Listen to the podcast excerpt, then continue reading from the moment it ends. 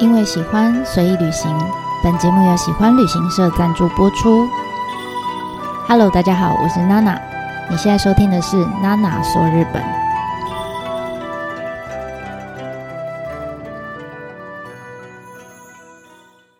Hello，大家好，我是娜娜。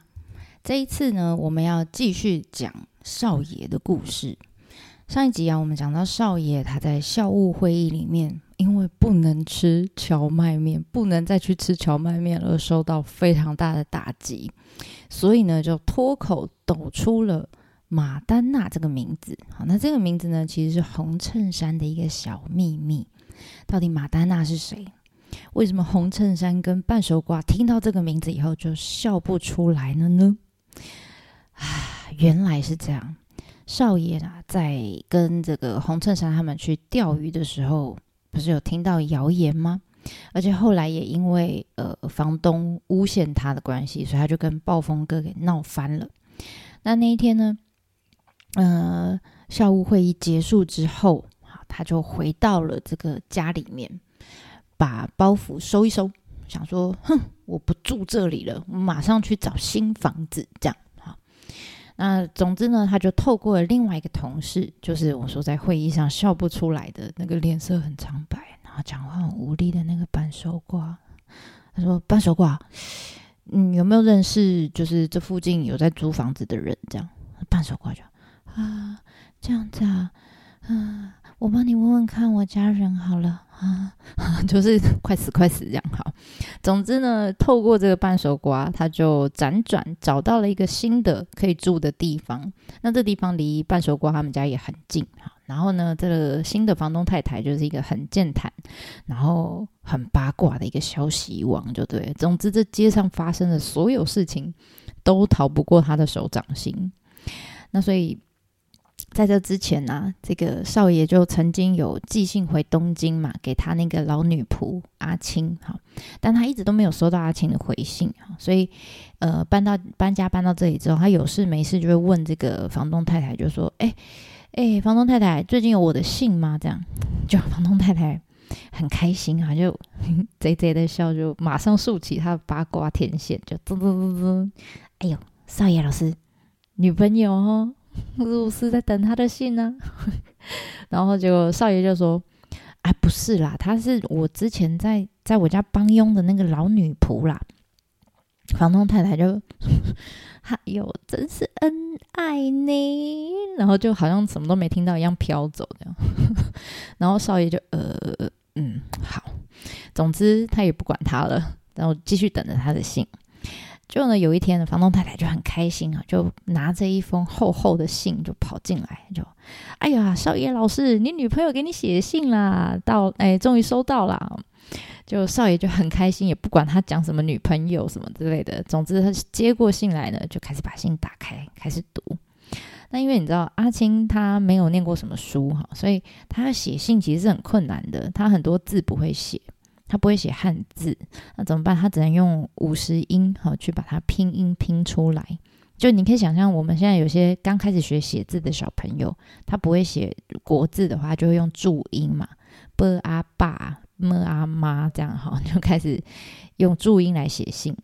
然后再加上阿青因为没念书，他逻辑也没那么清楚，所以他就是想到什么就写什么，然后也没有在断句的。总之。整封信念起来就是又臭又长，然后又不好理解，这样，所以少爷看得非常认真，然后花了很大的力气、很多的时间才把这封信读完。那读完以后发现，当然这些内容不外乎就是，呃，阿青说要你要他好好照顾自己啦，然后呃什么要记得随时回信啊、报平安啊之类这样子的话，就像妈妈在跟小孩讲话这样。你知道 他在看信的过程，从头到尾，这个房东就一直都站在旁边，就 一直在旁边偷笑。那等他看完以后呢，他就说，他就跟少爷讲说：“哎呦，真的很甜蜜呢，写了这么长的一封信哦。”这样，少爷这时候才，哎呦，靠腰居然还没走啊，吓到。他就回这个房东太太说：“就不是啦，是是因为他那个国字不太，然后。”结果没有等少爷讲完，房东太太就打断他，就继续说：“很好，很好，很好，这样看起来哦，你老婆很可靠，应该是个很可靠的人。也不知道为什么女朋友现在变老婆了这样。总之，他就继续讲，他说：“不过啊，现在女孩子可不像从前一样，你不要太大意，还是小心一点的好。像那个那个有没有巷口那个谁谁谁家的那个那个姑娘啊，就我们镇里面最最美的那个第一大美女啊，那个马丹娜，就是一个不守本分的小姐呢。”本来哈，就是少爷没有在认真听房东太太讲人家八卦，但是呢，他听到马丹娜这个名字，他突然耳朵就竖起来了。这个名字在哪里听过？在钓鱼的时候听过。原来呢，他跟洪衬衫他们去钓鱼的时候，那时候他们就钓完鱼要解散了，他就听到马屁精就对着洪衬衫就贼贼的笑哈，就说。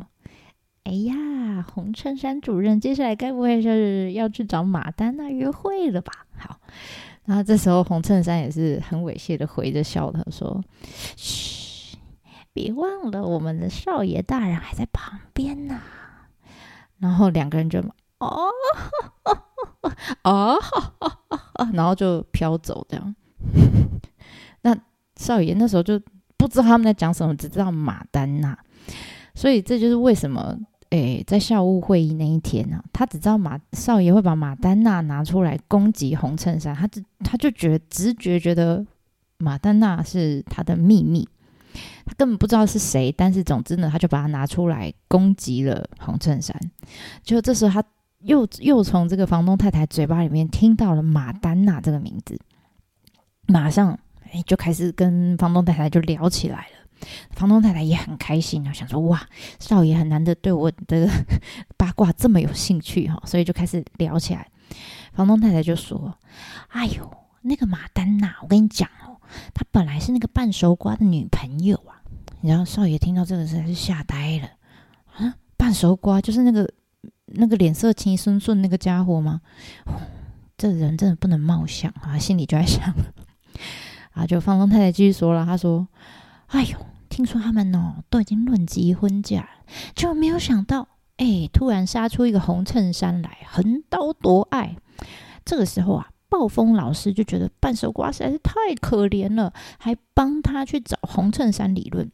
所以啊，就因为半熟瓜这个事情啊，就是嗯没有结成婚的这件事情，从此以后啊，这个红衬衫跟暴风就彼此看对方不顺眼，他们就闹翻了。好。那听完这些以后呢，少爷就觉得这房东太太太可怕了，他一定有装窃听器在每个人的身上，搞不好他去吃天妇罗荞麦面，还有在温泉池里面游泳的事情，他都知道，太可怕了。但是呢，他也很感谢房东太太啊，因为因为他讲的这些，他终于搞清楚了哦。原来在这个学校里面，谁跟谁有什么样的关系？比如说，暴风跟红衬衫是互看不顺眼，他们是不同国的。然后呢，是为什么事情不同国啊？原来是红衬衫把这个比较弱势的同事的女朋友给抢走了。那暴风老师算是比较仗义有为的，对不对？所以他就知道啊，就经过这一段这一番叙述之后，他大概可以判断说，OK。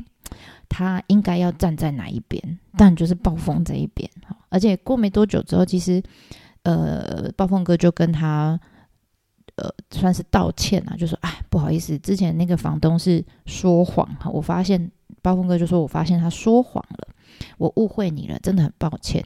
总之呢，他们两个的友谊就恢复了，少爷跟暴风又恢复变成好朋友的关系。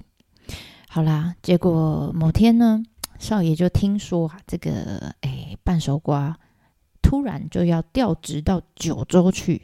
九州是一个比他们现在在的这个爱媛县更乡下的地方，这边已经够乡下，他居然还要再被调职到更远的地方去教书。他就也是听房东太太说了，哎，听说好像是家里状况有点问题哈。那去那边之后呢，薪水可以多一点，这样那可以拿来补贴家用。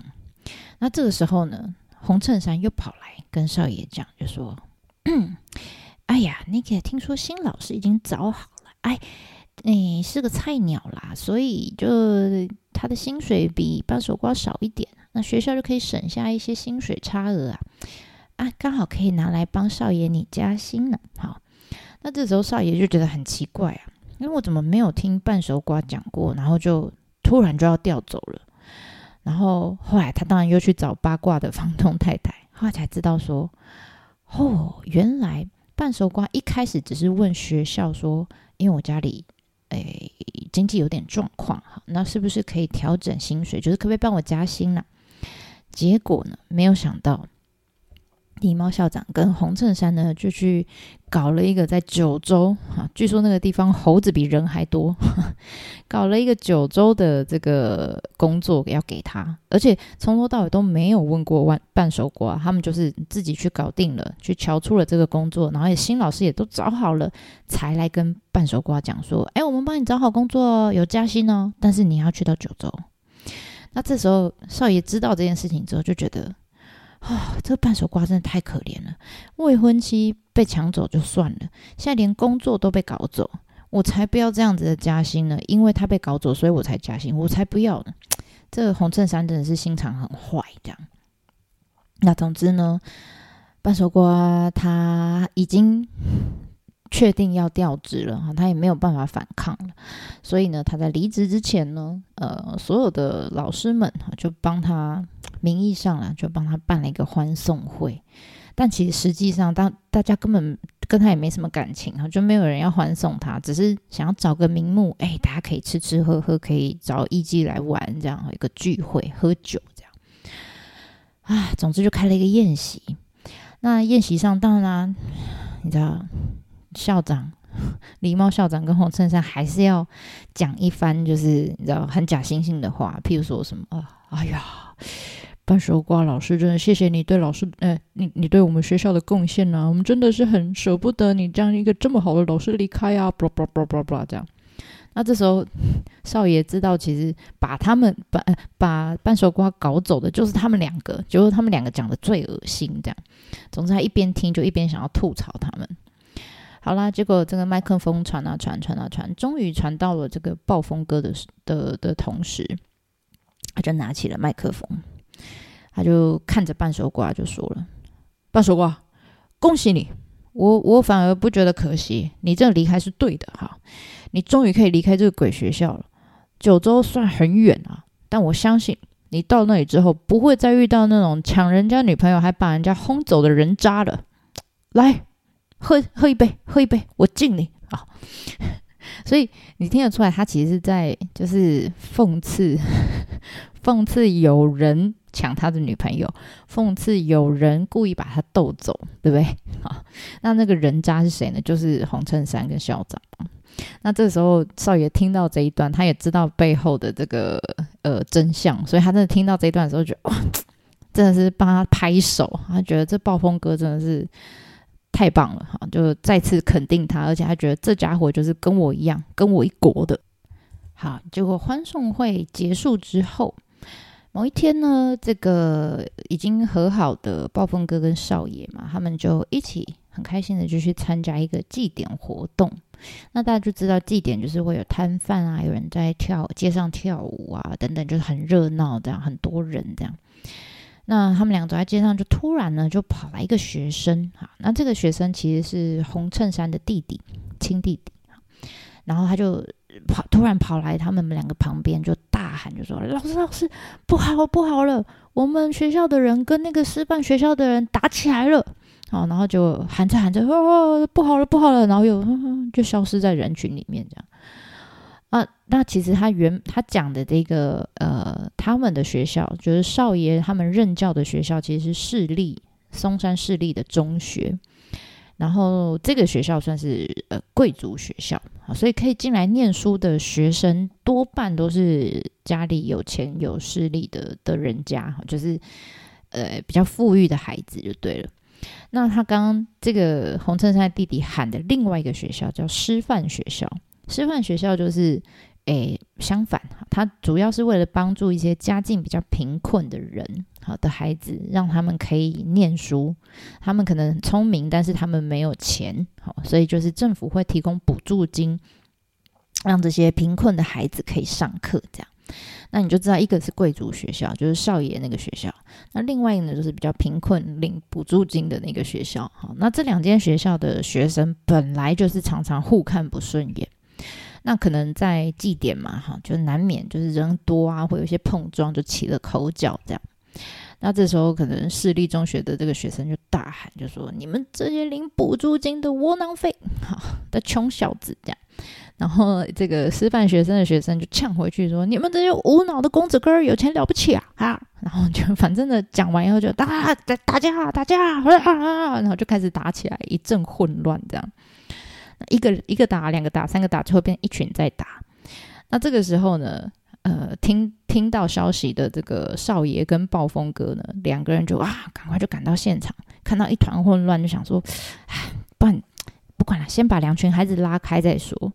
但你知道，就是，诶，国中生哈，他们有些也长得蛮高大的哈，其实力量也蛮大，而且是一群的哈，所以他们两个万万没有想到，本来是要去劝架，想说把两群孩子拉开。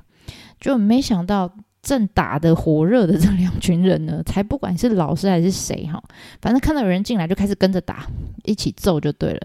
所以这些学生就开始揍这两个老师，拳打脚踢啊，丢石头啊什么的。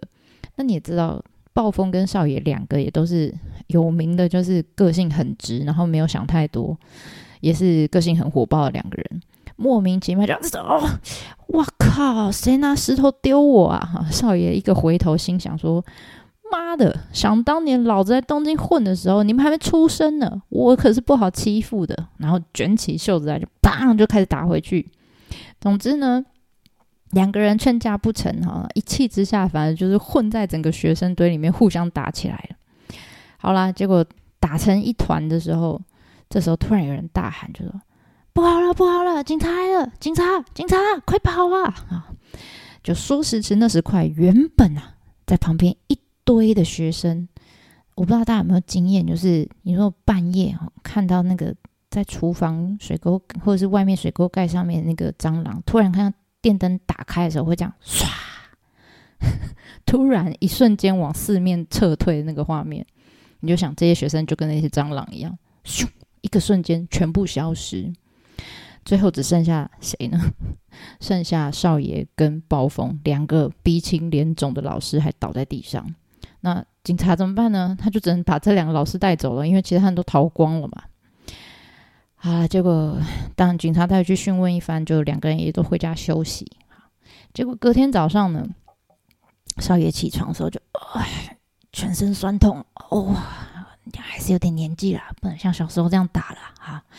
总之，他就坐了起来，然后这个时候，房东太太就赶快赶过来，就说：“哎呀，哎呀，不好了，少爷，少爷，你看看，你看看，这今天的报纸啊，好，就报纸，他就拿过来看了一下，头条呢上面就刊出来，就是一段打架的，呃，什么学学生斗殴的这个新闻，上面写的什么呢？写着中学教师绝田某啊，绝田就是暴风哥哈。”以及近日自东京调任之傲慢某士，东京调任来的傲慢某某某，哈好，然后唆使顺良学生引诶引爆骚动，并亲临现场指挥胡乱对师范生施以暴行，点点点点点。啊，原本呢刚坐起来还在全身酸痛的少爷，看到这里都不痛了，因为气到马上从床上跳起来，然后就骂一声：“去你的！这些媒体真的乱说话，不报道事实就算了，我他妈的好歹也是有名有姓啊！什么叫傲慢某事啊？超气的！那当然就到了学校之后啊，当然也免不了，就其他老师也都看到这个新闻啊，大家就在后面。”啊，就是稀稀疏疏、稀稀疏疏这边讲闲言闲语这样。那当然比较机车的马屁精就来了，看到少爷来后就说：“哎呦，听说你昨天立下功勋，名誉大伤啊！”好，就笑他这样。那少爷就 回去填你的画笔，然后嘴巴不干净的家伙，哼！好，然后结果礼貌校长当然也是就哎。很焦虑啊，因为他是校长嘛，他说：“哎呀，希望这件事情不要越演越烈才好啊。”哎呀，然后来回踱步这样。那红衬衫呢，就是假好心了，他就说：“哎呀，都怪我那个弟弟，都是弟弟一定是乱报社乱报一通，你们真的很倒霉。不要担心，不要担心，我会帮你们处理好的啊，叫他们提出什么更正启事之类的，希望你们不要见怪啊啊，就假假的嘛哈。那总之呢，这个暴风哥跟少爷就心里越想越不对，他们就自己私底下讨论，就说。”哎，你不觉得哪里怪怪的吗？我觉得红衬衫怪怪的。嗯，少爷就是什么意思？他故意，他一定是故意叫他弟弟来。你回想一下，当时来告诉我们说有人在打架的是谁？就是他弟弟，对不对？然后讲完以后，信用就消失了，这样。所以是他弟弟来叫我们去打架现场的。然后呢，他只要去叫报社的人故意写出这样的报道来诬赖我们，那这样不就得了吗？这就是他的阴谋啊！然后结果少爷就说：“哇靠，这样也太坏了吧！可是我们也没有确切的证据可以指证他，那怎么办呢？好，那总之呢，就没办法，也只好等啊。就他不是说要请报社提出更正、更正启事之类的吗？于是呢他们俩就等啊等，等啊等，等好几天之后，终于、终于、终于，好久之后，照理说隔天就要登了，对不对？没有，好久之后，大家都已经忘记这件事情的时候。”报社终于很没诚意的在报纸的边边的一个小小的角上，用小小的字登出了一小块更正启事。那这个时候，他呃少爷才知道说，暴风哥呢，因为这一次的斗殴事件、学生打群架事件，被狸猫校长给 fire 掉。少爷知道这件事情的时候，当然马上就冲到了校长室去啊。他就说，他就跟校长讲说，打群架的时候我也在场。你今天如果因为这件事情你要 fire 掉暴风哥，那连我一起 fire 掉吧。而且我这时候，狸猫校长就 脸一阵青一阵白，一阵青一阵白这样的。不是你你啊，少爷老师，你这样子，我我们学校的数学就开天窗，没有人教了啊。然后就一直留，一直要劝少爷留下来啊。那少爷当然没在听，他觉得这莫名其妙，这什么奇怪的判决，这样哈，这什么奇怪的决定？为什么没事要把暴风哥给 fire 掉呢？好啦，结果后来，反正暴暴风哥都被 fire 掉了嘛，他已经已经被离被离职了。好，所以暴风哥呢 就跟少爷说：“这样，我告诉你，这一定是呃这个呃红衬衫跟。”校长的阴谋，好，所以我反正已经被 fire 掉了，你跟他们讲道理也没有用。我现在呢，策划了一个反击计划，加倍奉还他们。你要不要参加？那当然，看红衬衫不爽很久的这个少爷，当然就说哇 很嗨呀。他说：好好好好好，我当然要，我当然要。我真的看他们不爽很久了，我也要来这样。那你知道这个？他们两个都是个性很正直的人哈，所以他们他们不会像红衬衫跟马屁精那样子，就是来赢的。他们的计划非常简单，非常直接，就是一心想着说，我们只要抓到现行犯，然后当场痛打他们一顿，这样我们就算完成计划了。就这么简单哦。当当然他们是有有动脑啊，有动一些脑，因为他们有一些线索。什么线索呢？就是之前在呃欢送会，就是欢送那个半熟瓜老师的时候，他们有请艺伎来表演嘛，来来玩这样。那他们两个都就是暴风跟少爷都注意到了，其中有一个艺妓在跟红衬衫擦身而过的时候。有跟他打招呼，但红衬衫就好像很紧张，就假装不认识这个艺妓一样，就完全没有回应他。然后再加上少爷想到，他有一次泡完温泉去散步的时候，他有在附近的红灯区，就是因为他最喜欢那个团子店，也在红灯区的巷口。他曾经就是走到红灯区那边，不小心撞见了红衬衫跟那个艺妓走在一起。而且红衬衫也有看到少爷，只是当下他马上就是转头过去，假装不认识少爷，赶快跑走。这样，所以少爷非常确定他一定有干什么坏事哈，所以才不让他去团子店，因为那边离红灯区太近了。如果少爷常常去的话，红衬衫不好办事。于是呢，根据这些仅有的线索，他们两个就是暴风跟少爷，他们就推论，合理推论，红衬衫肯定常常去红灯区玩女人。因此啊，这个暴风就说：“这样，我要在他常常出入的那一间店，那间妓院对面的旅馆住下来。他要在那个旅馆的二楼，每天呢监视着这个妓院的动静。然后，如果他们来了，我们就可以抓到现行犯。这样，那当然，少爷就是晚上只要没事，他就会来帮忙。那两个人就躲在那个旅馆里面守株待兔了。第一天，第二天。”第三天、第五天、第六天、第八天，正当少爷觉得 不好玩，到底会不会来？会不会我们推论有错？他这已经开始想要放弃的时候，这时候呢，暴风哥突然，嘘，你看，你看，你看，啊，就赶快叫少爷来窗边看。我说，你看，那个、那个那天出现在欢送会上面的艺妓来了。然后少爷说，靠！真的假的？哎，是跟红衬衫一起吗？然后暴风哥就说：“怎么可能？他这么狡猾，一定会错开时间进去。”果然，哎，过没多久，真的红衬衫跟马屁精也出现了。这时候，他们两个就赶快咻，赶快把房间里面的蜡烛给吹熄，然后偷偷的躲在那个窗户旁边听他们讲话。二楼就可以听到一楼讲话，听到那个马屁精讲说。还有那个东京来的蠢蛋少爷说什么不要加薪呐，什么要跟暴风一起走啊？我真搞不懂他在想什么是北七哦。哈，然后这时候红衬衫就哦，马屁精就啊，然后两个人就哦，就是声音越来越小，就走进了那个妓院了。你知道这时候已经会修个头摸，少爷的头发已经烧起来，真的巴不得，就是很想要现在就从二楼跳下去扁他。那就暴风哥就赶快拦住他说：“冷静，冷静，冷静！我们已经等了这个七八九天了，已经快要成功了。等他们过夜出来，我们就可以抓住他们现行犯了，我们就可以揍他们了。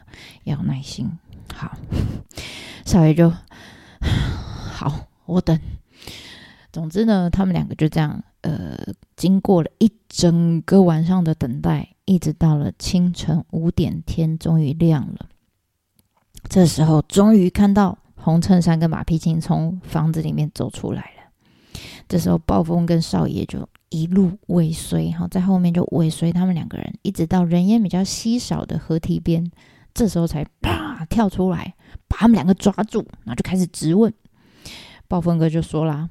他就抓住这红衬衫说：“身为一个教务主任，你为什么跑到旅馆去过夜呢？”啊，红衬衫的确刚刚从旅馆出来嘛，很紧张，但是他假装镇定，他就说：“嗯，诶，有人说教务主任不能住旅馆的吗？”暴风就说了：“学校有规定，有个可怜的家伙连这个荞麦面跟团子店都不能进去了。”倒是如此严谨的教务主任，你怎么可以跟艺妓一起到旅馆过夜呢？哇！你知道这时候在旁边，平常那边一直煽风点火的打敲边鼓的马屁精，这时候什么话都讲不出来，他在旁边这个脸色苍白这样。然后红衬衫就只好回，就继续回嘛，就说：“哎哎呀，你误会了呀！你有什么证据吗？我是跟马屁精去过夜的呀。”马屁精脸更白了，更紧张哦。那这时候暴风就说：“闭嘴，你还想狡辩？”哈，讲完之后呢，也没他没等他继续解释啊，砰一拳就揍了下去。红衬衫被砰被揍了一拳之后，倒在地上就：“哎哎呀，你这个是暴力呀！这怎么这么野蛮呢？哎呀，你这个突突突突开始胡言乱语这样。这时候啊。在一旁的少爷也没闲着，他脑袋里面一直是昨天晚上那个马屁精讲的那句话，他就莫名其妙，他就是从袖子里面拿出了鸡蛋，对他可能刚好前一个晚上刚好去买鸡蛋，而且鸡鸡蛋放在他袖子里面一整个晚上都没破。哦 总之呢，他从袖子里面掏出了鸡蛋，就砰就把这个鸡蛋往马屁精脸上一砸，就就碎在这个马屁精脸上。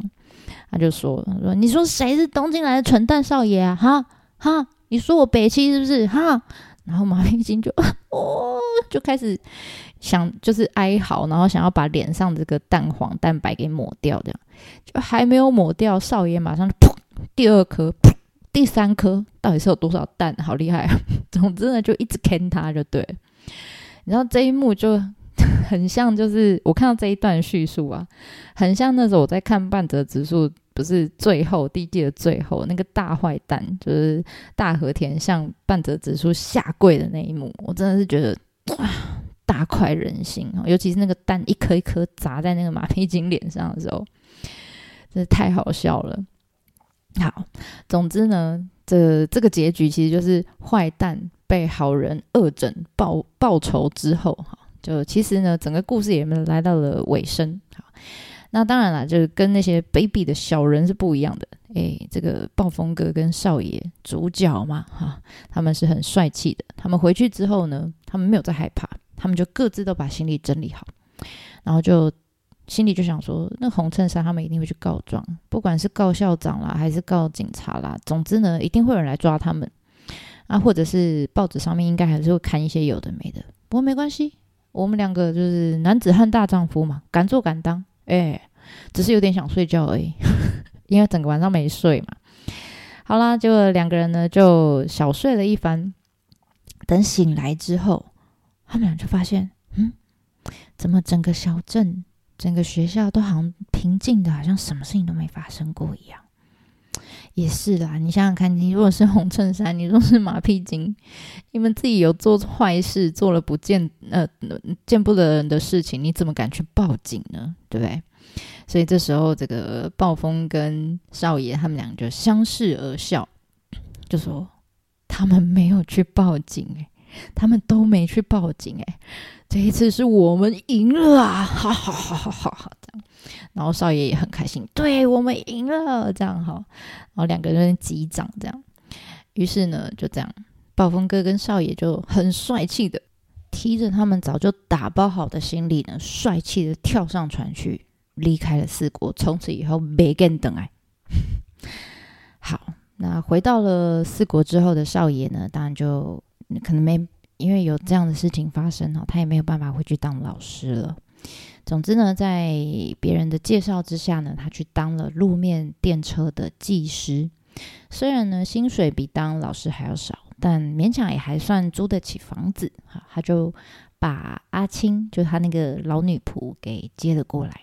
那两个人呢，生活了一年多之后，阿青就罹患了肺癌，就过世了。那少爷也把他当成自己的家人嘛，有点像妈妈这样，就安置在。呃，自己的家族的佛寺里面。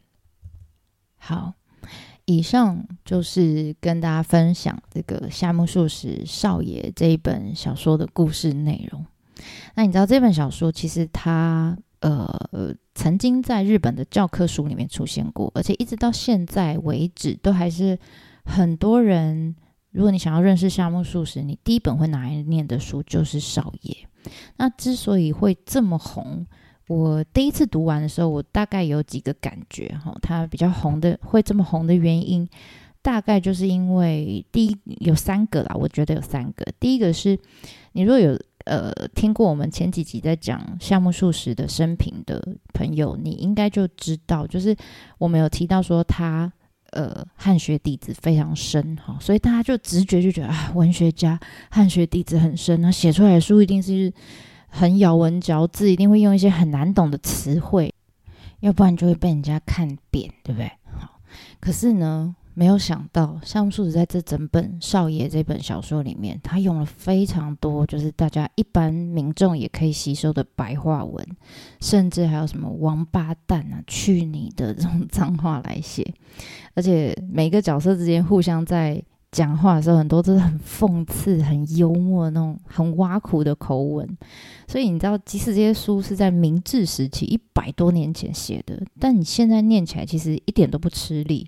我我自己有一本，呃，因为为了要整理这一次的这个内容，我又重新再看了一遍。我这本少爷大概一百六十几页，就就就没了，嗯，就这么简单，然后又啪啪啪，一天之内就可以读完，我觉得非常非常好读的一本书。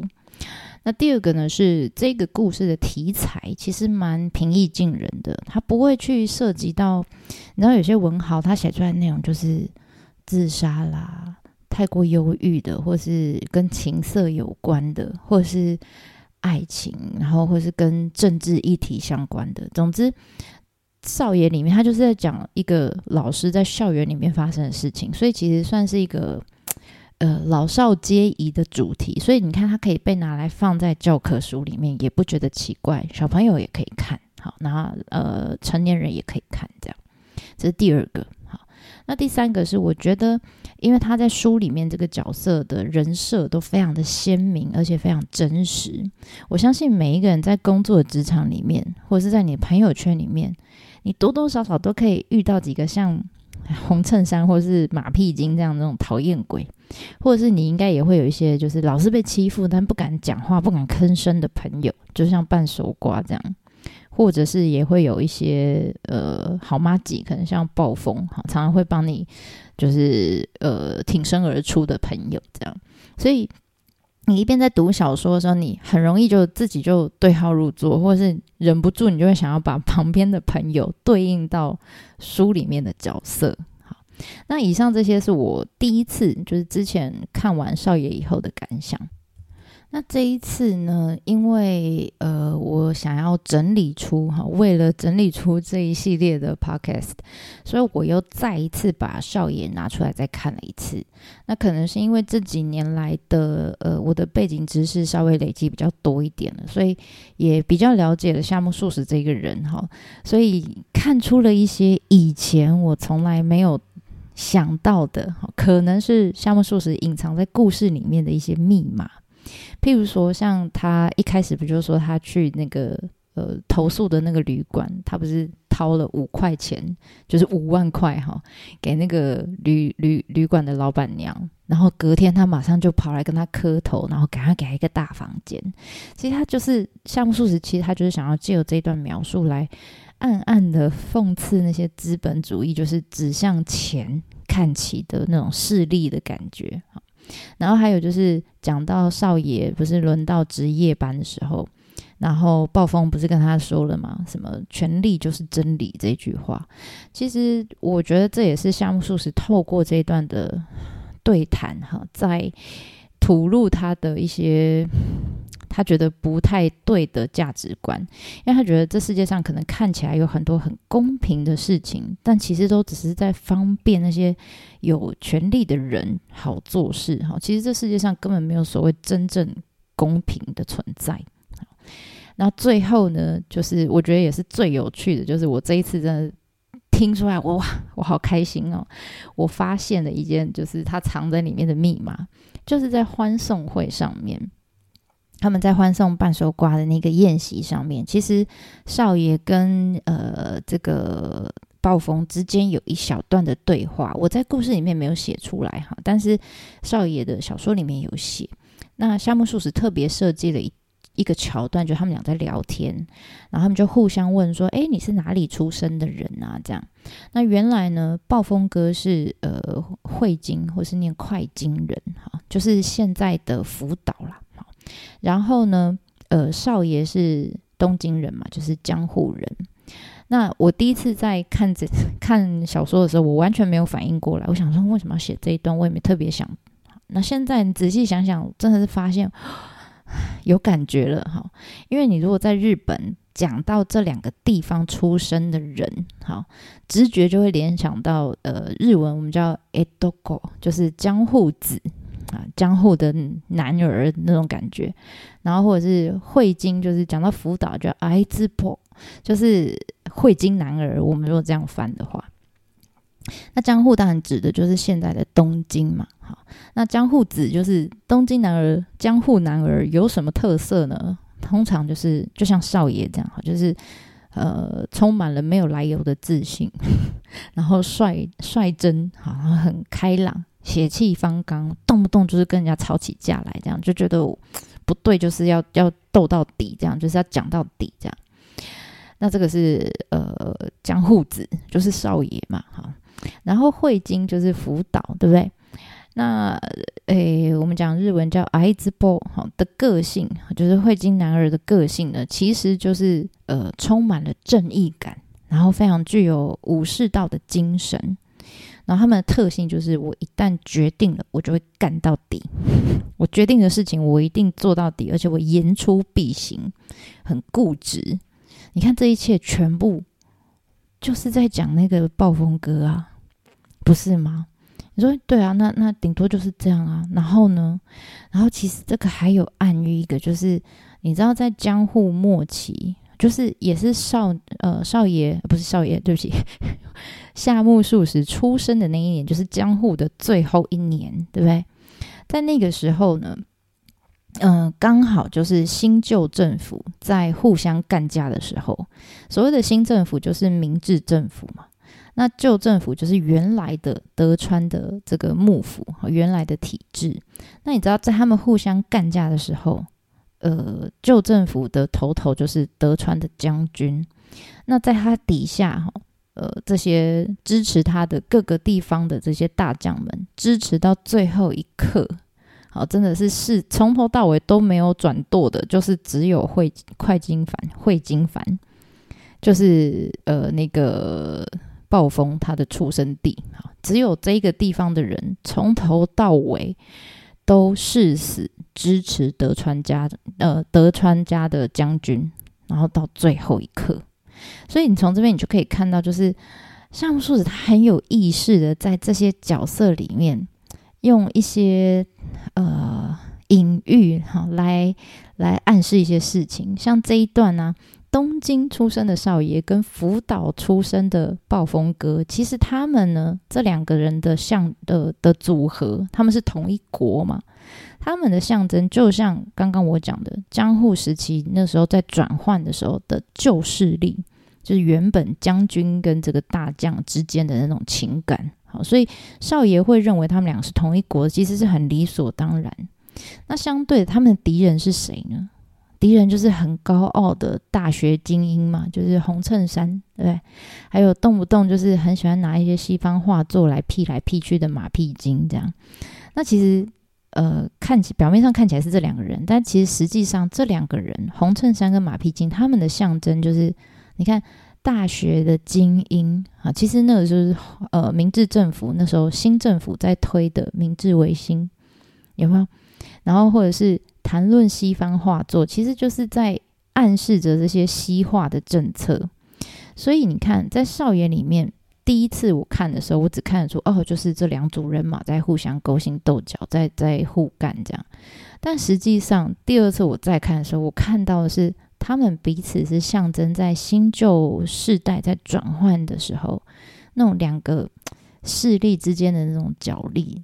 那当然，最终你看结果是什么？整个少爷故事的结论是，少爷跟暴风他们痛宰了呃红衬衫跟马屁精，对不对？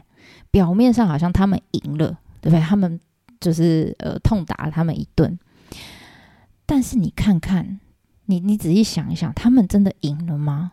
最后离开学校的是谁？